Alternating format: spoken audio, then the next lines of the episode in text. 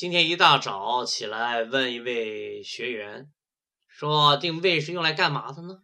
他一时半会儿答不上来，这个问题挺严重。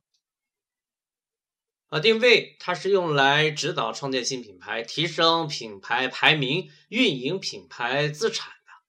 创建品牌是一种思维方式，也是一种经济生活方式。信仰定位的人是一种人，不幸定位的可能是另外一种人。再见。